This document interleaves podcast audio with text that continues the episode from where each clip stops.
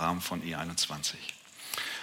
Heute Abend möchte ich euch einladen, dass wir Jesaja Kapitel 45, Vers 22 als Predigttext anschauen.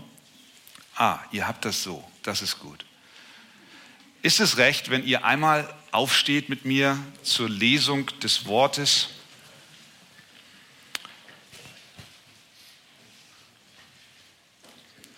Dort sagt Gott durch den Propheten Jesaja: Wendet euch zu mir, so werdet ihr gerettet. All ihr Enden der Erde. Denn ich bin Gott und keiner sonst. Es gibt Übersetzungen, die drücken es wie folgt aus. Blickt zu mir, so werdet ihr gerettet werden, all ihr Enden der Erde, denn ich bin Gott und keiner sonst. Amen. Nehmt gerne Platz. Von 1986 bis 88 im Jahr 1990 und von 2003 bis 2008 war Deutschland Exportweltmeister, das Land mit der größten Warenausfuhr. Aber Deutschland hat nicht nur in dieser Disziplin Weltmeistertitel vorzuweisen, sondern auch in anderen. Zum Beispiel 2013 wurde ein deutscher Weltmeister in der Kanarienvogelzucht. 54, 74, 90, 2014 war Deutschland Weltmeister im Fußball. Fußball. Aber es gibt auch andere Disziplinen, in denen Deutschland Weltmeister ist.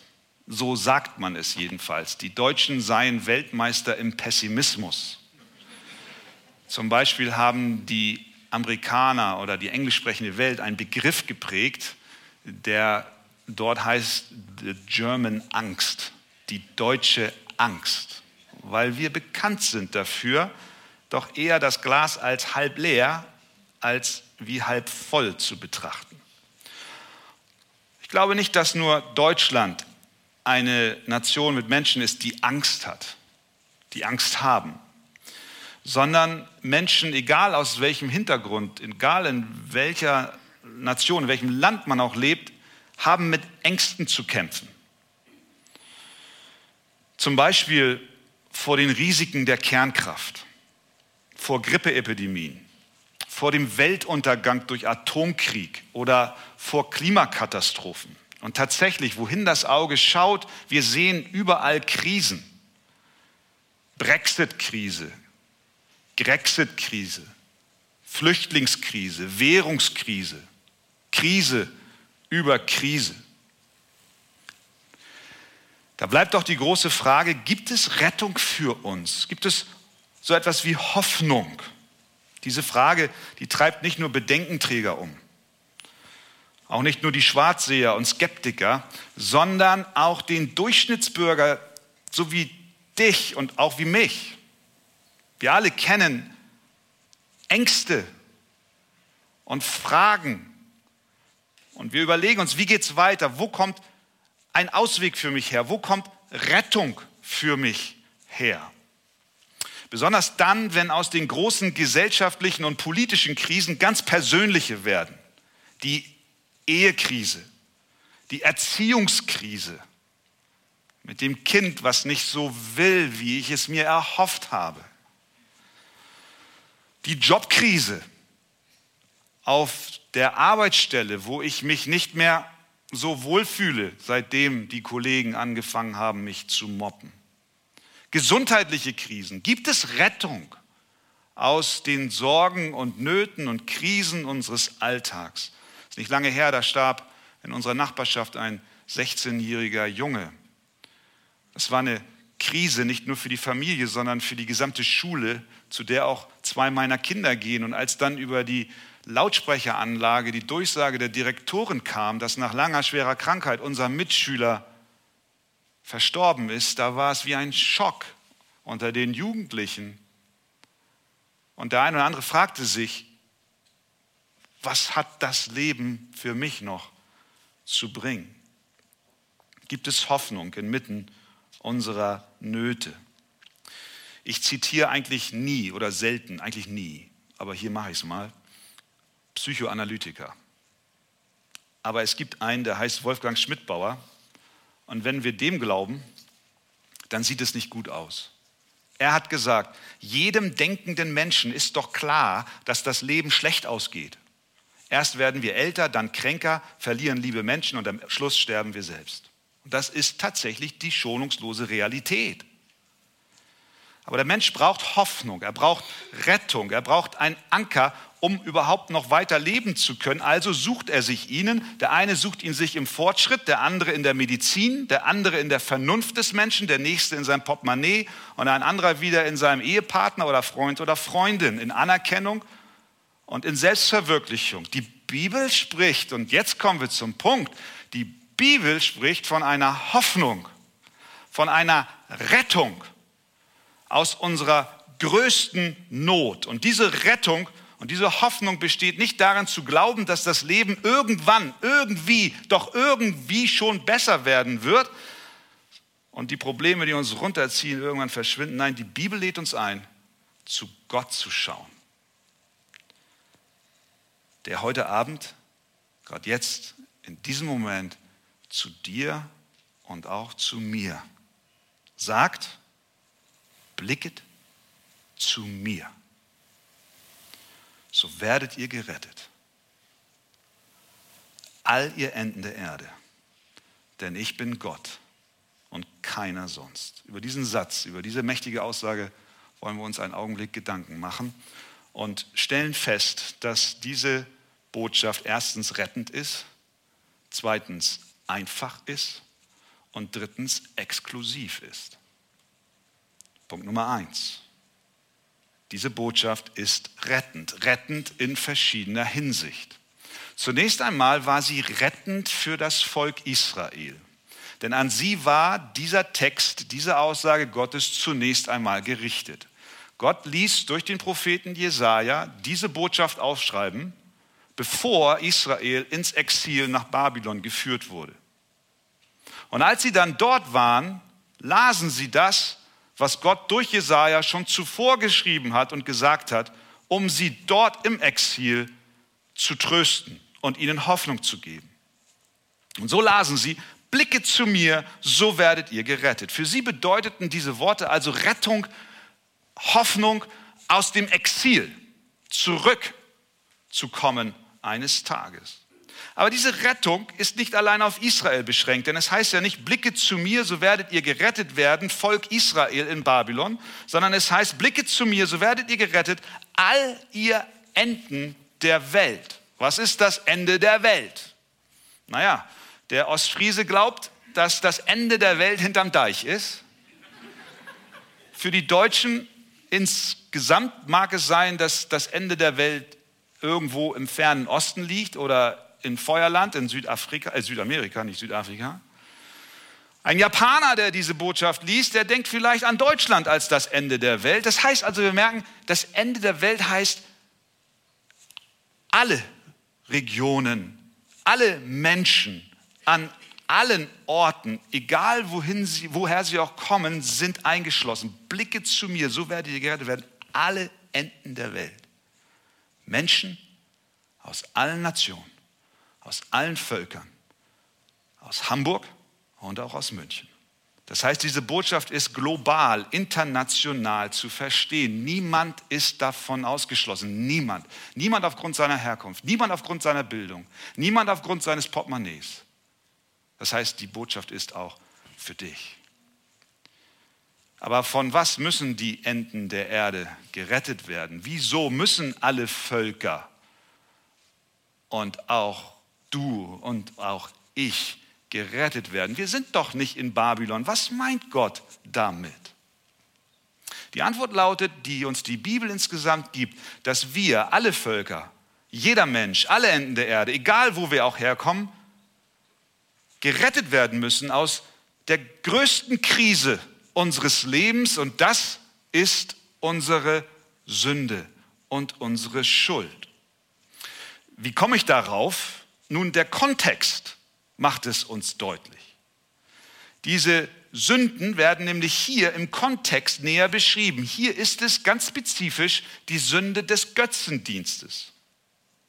Denn in Vers 20 heißt es wie folgt, versammelt euch, kommt, tretet miteinander herzu, ihr Entkommenen unter den Heiden. Sie haben keine Erkenntnis. Und was denn jetzt? Die das Holz ihres Götzen tragen und zu einem Gott beten, der nicht retten kann. Das ist die Sünde, von der sie errettet werden müssen. Sie beten das Holz eines Götzen an, was sie tragen, und dieser Götze kann nicht retten. Das heißt, Gott spricht zu Menschen, die ein geschnitztes Bild anbeten. Sie beten es an und sagen zu diesem geschnitzten etwas, rette mich, hilf mir heraus. Aber das Bild kann nicht retten. Ein Kapitel zuvor schreibt Jesaja in Kapitel 44 von Vers 16 bis 20 noch etwas detaillierter über diesen Götzendienst. Da ist jemand, der einen Baum abschlägt, ein Holzfäller. Der hackt einen Baum nieder. Mit einem Teil des Holzes macht er sich Feuer, um sich daran zu wärmen. Mit einem anderen Teil schnitzt er sich einen Götzen. Er nimmt ein Stück Fleisch und brät ein Braten am Feuer. Aus diesem gefällten Baum hat er ein Lagerfeuer gemacht und den anderen Teil des Baumes schnitzt er sich zu einem Götzen zurecht. Und es heißt dann, er kniet davor nieder, verehrt es und fleht zu ihm und spricht, errette mich. Hier haben wir wieder Rettung. Errette mich, denn du bist mein Gott. Das heißt, Jesaja spricht von Menschen, die den lebendigen Gott verlassen und ihn mit einem Holzklotz ausgetauscht haben mit einer hölzernen Statue.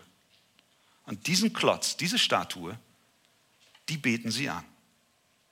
Das ist eine schwere Sünde. Denn Gott hat gesagt im ersten Gebot, ich bin der Herr dein Gott, du sollst keine anderen Götter haben neben mir. Dieser Götzendienst ist Gott ein Gräuel. Jeder, der dies tut, der tritt Gott, den Schöpfer, mit Füßen und er schlägt den in den Wind, der ihn gemacht hat und besorgt sich Ersatz. Und insofern sind Götzenanbeter schuldig vor Gott. Und denkst du, naja, also komm mal in meine Wohnung, da findest du keinen Götzen aus Holz. Und ich trage auch keine geschnitzte Amulette um den Hals. Und ich bete das auch gar nicht an, also ist das vielleicht gar nicht für mich gemeint. Ich glaube schon. Denn die Götzenanbeter von damals sind nicht die einzigen Menschen, die Gott beiseite geschoben haben und etwas Geschaffenes angebetet haben. Ihr Verhalten ist auch unser Verhalten. Ihr Götzendienst ist auch unser Götzendienst. Denn die gesamte Menschheit, repräsentiert durch Adam und Eva, wandte sich von Gott ab. Im Garten Eden, als sie von der Frucht aßen, von der Gott sagte, das sollt ihr nicht tun, haben sie eigentlich gesagt, weißt du was, Gott, wir wollen dich nicht. Wir möchten dir nicht folgen, wir möchten uns dir nicht unterordnen, wir möchten unseren eigenen Weg gehen. Und sie nahmen sich eine Frucht. Und indem sie diese Frucht nahmen, hatte diese Frucht und dieser Wille, diese Frucht zu nehmen, höhere Bedeutung für sie als Gott. Und somit wurde das Stück Obst im Prinzip zu einem Götzen, den sie so sehr begehrten, dass sie sogar bereit waren, für diesen Götzen ihren Schöpfer den guten und lebendigen Gott beiseite zu schieben. Sehen wir, es ist, es ist egal, ob wir ein Stück Holz anbeten, wie es die Menschen damals taten, an die Jesaja sich gerichtet hat, oder ob wir ein Stück Obst anbeten, wie es Adam und Eva taten. Denn das, was Adam und Eva taten, hat alle Menschen, die nach ihnen kamen, in ihrem Wesen infiziert. Und so sind wir alle, jeder von uns, zu Götzenanbetern geworden. Nicht, dass wir ein Holzstück anbeten oder ein Stück Obst anbeten, aber wir haben im Sinne von Adam und Eva Gott beiseite geschoben und haben gesagt, wir möchten selbst oder etwas anderes auf den Thron setzen. Deswegen schreibt Paulus in seinem Brief an die Römer, denn alle, muss man sich auf der Zunge zergehen lassen, alle haben gesündigt und verfehlen die Herrlichkeit, die sie vor Gott haben sollten. Das heißt, dieses Problem ist nicht auf Adam und Eva beschränkt, auch nicht auf die Götzendiener in Babylon, sondern alle Menschen handeln so. Derselbe, derselbe Paulus schreibt in Römer 1, dass wir die Herrlichkeit des unvergänglichen Gottes eingetauscht haben mit einem Bild, das aus vergänglichen Menschen, den Vögeln und vierfüßigen kriechenden Tieren gleicht. Wir haben Gott eingetauscht.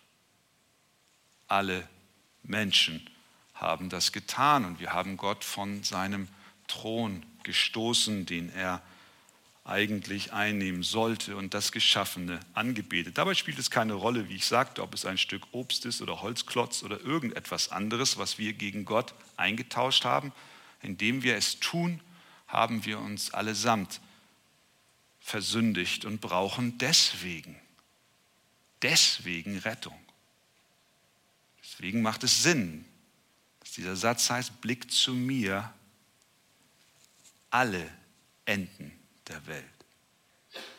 Und wir sind alle eingeschlossen. Kann es sein, dass auch du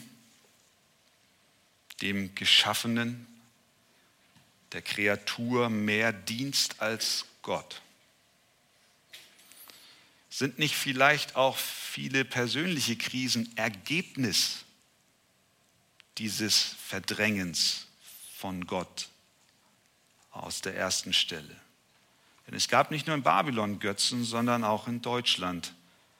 Wir haben uns unsere modernen Götzen geschnitzt. Das kann unser Haus sein. Das kann unsere Weisheit sein. Das können unsere Talente sein. Das können unsere Familien sein, unsere Frau, unser Mann, unsere Kinder, Macht, Prestige, Geld, Stolz, All das können solche Götzen sein. Vielleicht kein Holz und kein Stück Obst, vielleicht verneigen wir uns vor uns selbst und beten uns selbst an, was wir so gar nicht unbedingt zugeben würden. Aber wenn uns jemand komisch kommt, dann brausen wir auf und merken, es geht doch sehr viel um uns. Und wir reagieren über und werden zornig, wütend, traurig, böse und depressiv, wenn wir kritisiert werden auch das kann Folge davon sein, dass wir ein Stück weit uns selbst zu einem anbetungswürdigen Objekt gemacht haben. Wenn wir das machen, dann beten wir eigentlich nichts anderes als Staub an, denn wir wissen aus Prediger 12, dass wir zu, aus Staub gemacht sind und zu Staub zurückgehen. Aber was tut Gott jetzt mit solchen Wiederholungstätern, wie wir es sind? Was tut Gott mit Menschen, die jetzt ihn verstoßen haben? Wir wissen aus der Bibel, dass eine gerechte Strafe der ewige Tod ist, Verdammnis ist. Aber wie geht Gott mit uns um? Statt uns jetzt mit einem Fluch zu belegen, kommt er an diesem Abend, gerade jetzt, zu dir und er sagt, Blick zu mir. So wirst du gerettet. Das ist kein, das ist kein Wort im Zorn gesprochen. Das ist kein verdammendes Wort, kein bitteres Wort. Es ist ein, ein rettendes Wort. Und dieses Wort gilt dir. Die Botschaft also ist erstens rettend. Zweitens, die Botschaft ist auch einfach. Sehr einfach. Gemäß dieses Textes kannst du die Rettung ganz einfach erhalten. Du musst keinen Ablassbrief erwerben. Du musst keine Prüfung bestehen. Du musst keine Überweisung tätigen an die FEG München Mitte. Obwohl das auch gut wäre. Du musst kein Werk tun, keine Wallfahrt begehen, keine bestimmten Voraussetzungen erfüllen. Das Evangelium von Jesus Christus ist ganz einfach. Es heißt ganz schlicht, blicke zu mir. Schau zu mir und werde gerettet. Das ist das komplette Gegenteil von dem, was uns die Welt immer wieder versucht zu erklären. Nämlich uns selbst zu vertrauen, unsere Zuversicht in uns zu suchen, uns selbst zu finden, auf uns zu achten. Gott kommt und sagt, verlass dich nicht auf dich, verlass dich nicht auf deinen Verstand. Die Welt ermutigt dich, dein eigenes Vergnügen zu suchen, deine eigene Herrlichkeit zu suchen, dich selbst zum Mittelpunkt zu machen. Und Gott kommt und sagt, schau mich an, blick zu mir. Es ist ganz einfach, es kann schon ein Kind tun. Blicken, blicken, blicken. Wir tun es jeden Tag. Wende dich, wende dich zu mir und schau mich an. Ich will dich retten. Ich will deine Erfüllung sein. Ich will deine Weisheit sein. Ich will deine Gerechtigkeit sein. Ich will dein Freund sein. Ich will dein Trost sein. Ich will dein Vergnügen sein. Ich will deine ewige Freude sein. Blick mich an. Schau zu mir und werde gerettet. Im Alten Testament gibt es eine Begebenheit, die das wunderbar veranschaulicht. Ihr kennt vielleicht diese Geschichte vom Volk Israel, das aus der Sklaverei in Ägypten herausgeführt wurde. Und die beklagten sich, nicht, die beklagten sich nach nicht langer Zeit bei Mose, weil sie nicht das Essen hatten auf ihrer Wanderung durch die Wüste, wie sie es in Ägypten gewohnt waren. Und so fingen sie an zu murren. Sie beklagten sich bei Mose und sie beklagten sich bei Gott. Sie beklagten sich bei Mose über Gott und bei Gott über Mose. Und sie waren nichts anderes als ein mürrisches Volk. Und Gott strafte sie, weil sie sich gegen Mose und gegen Gott wandten und er sandte Giftschlangen in ihr Lager, die sie gebissen haben. Und jeder, der gebissen wurde, starb von dem Gift der Schlange. Und da sagte Gott zu Mose, pass mal auf, hier ist eine Lösung. Mach dir eine Schlange aus Bronze, befestige sie an ein Feldzeichen und richte sie im Lager auf. Und es soll geschehen, wer gebissen wurde von dieser Schlange, von einer der Schlangen, und diese aufgerichtete Schlange anblickt, sich zu dieser Schlange wendet, der wird gesund werden. Aber die, die weiter auf diese Schlangen blicken und nach unten schauen und auf ihre Krankheit und Infektion achten, die werden sterben. Und es geschah, heißt es dann, wenn eine Schlange jemand biss und er die Eherne, diese bronzene Schlange anschaute, so blieb er am Leben. Das heißt, der Blick war entscheidend. Weg von den Schlangen hin zu der erhöhten Schlange. Und Jesus kommt später im Neuen Testament in Johannes 3 und er erklärt, was diese Schlange, die in diesem Lager erhöht war damals, für eine wirkliche Bedeutung hat. Er sagt, das ist ein Bild auf mich, Christus.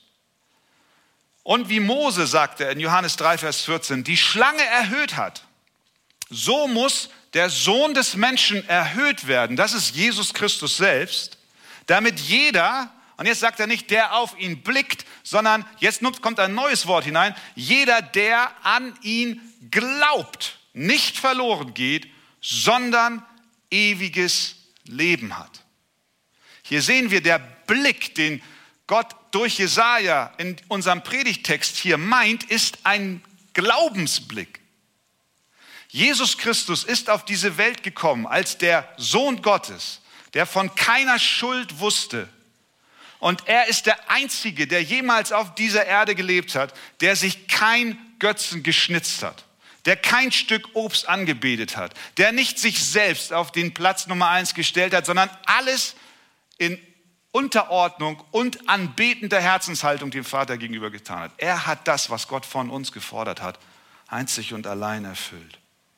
Und dieser Jesus Christus wurde erhöht, nachdem er in den Himmel gefahren ist. Er ist am Kreuz von Golgatha gestorben für die Strafe, die wir, die du und ich, international, jeder Mensch verdient hat, aufgrund unserer Rebellion gegen ihn.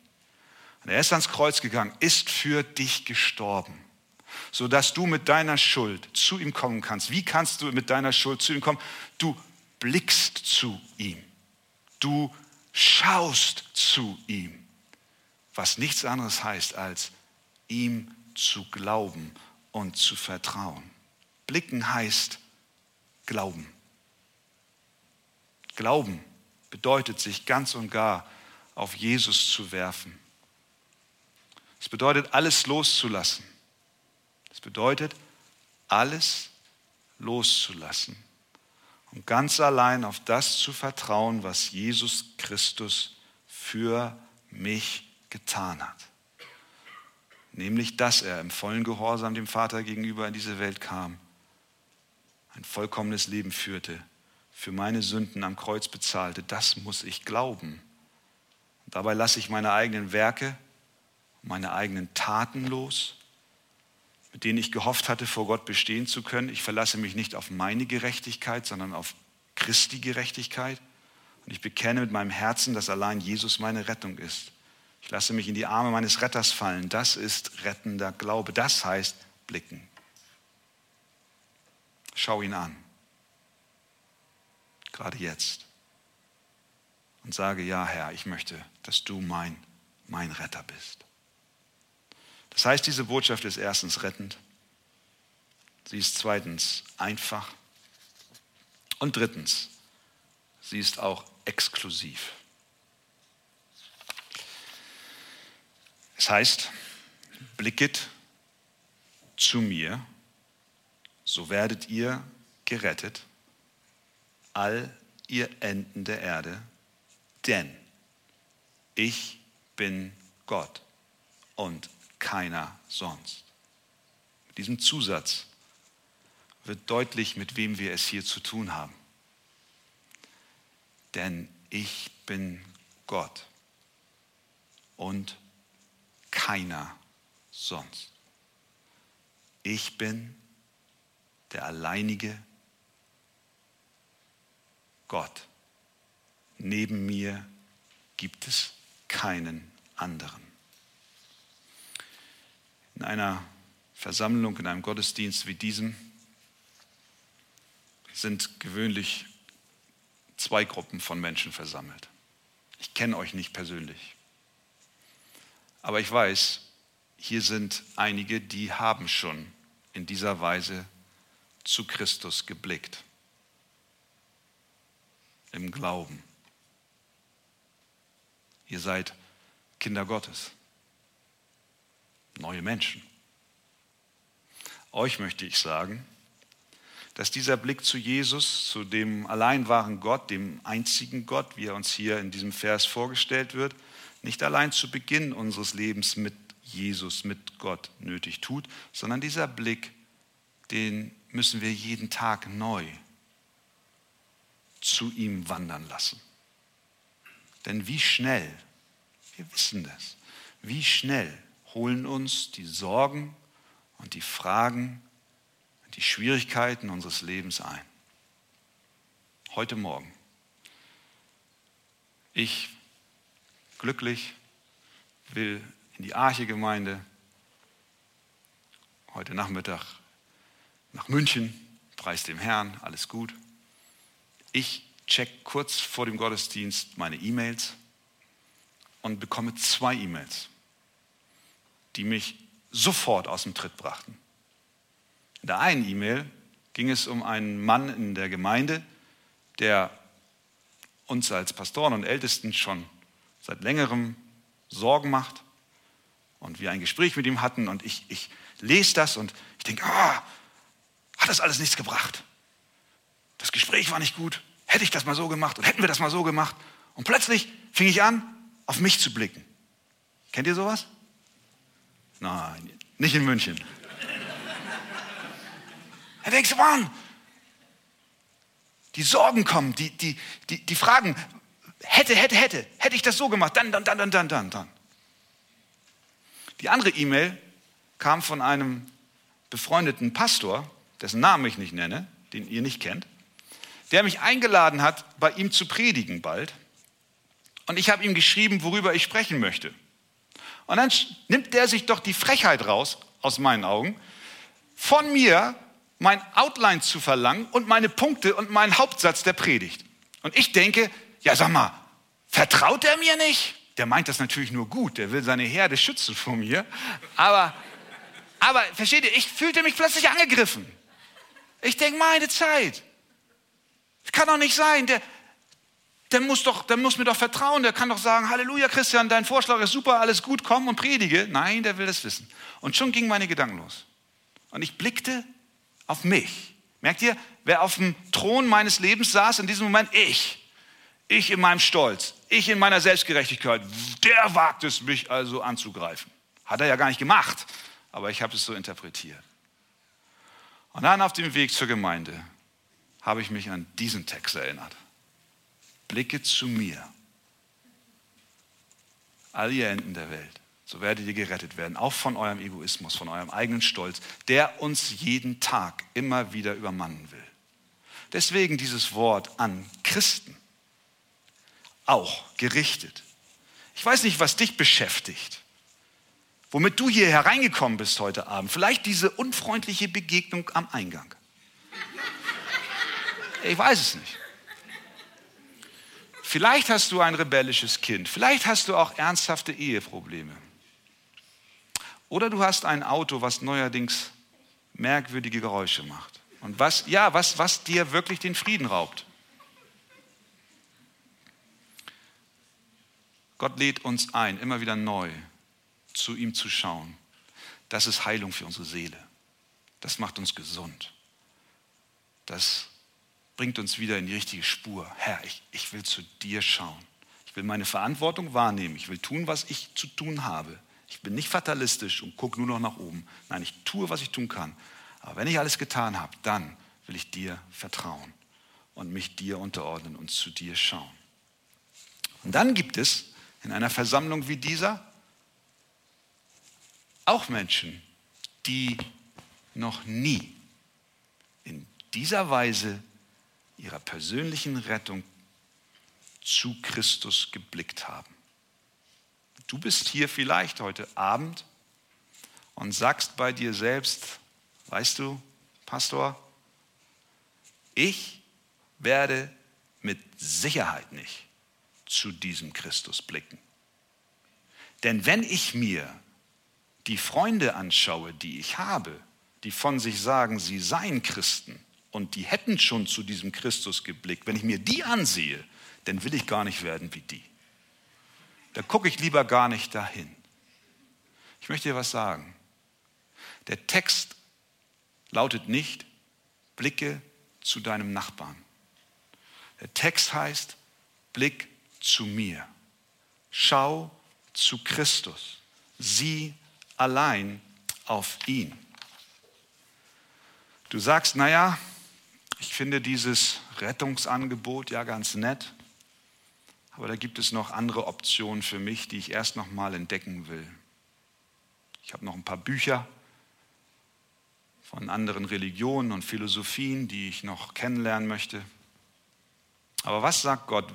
Blickt zu mir, so werdet ihr gerettet werden, all ihr Enden der Erde, denn ich bin Gott und keiner sonst. Es ist eine Exklusivität hier denn Gott ist der einzige allmächtige Gott, der gerechte Retter, der gerechte Richter. Es gibt keine andere Option. Das ist die Botschaft der Bibel und das muss heute Abend in Deutlichkeit gesagt werden. Es gibt keine andere Option. Es gibt keine Alternative. Gott sagt, du musst zu mir schauen. Wenn du woanders hinschaust, wirst du scheitern. Irgendein anderer Gott, irgendeine andere Religion, irgendein anderer Lebensstil, den du ausprobieren willst, wird dir zum Verderben. Diese Option, diese Möglichkeit der Rettung ist einzigartig. Sie gibt es nur einmal. Denn, heißt es in 1 Timotheus 2, Vers 5, es ist ein Gott und ein Mittler zwischen Gott und den Menschen, der Mensch Christus Jesus. Ein Mittler. Johannes berichtet von Jesus, wie er sagt, ich bin der Weg und die Wahrheit und das Leben. Niemand kommt zum Vater als nur durch mich. Du sagst, ja, das habe ich schon gehört. Willst du mich zu Gott drängeln? Ja, ich will dich zu Gott drängeln. Ich habe keine Ahnung, wie viel Lebenszeit wir alle noch haben. Ich kenne vom Flughafen diesen Final Call. Wir wissen nicht, wie es mit uns weitergeht. Die Einladung lautet, schau zu Christus, komm mit deiner Sünde und Schande zu ihm. Und er will dich retten. Amen.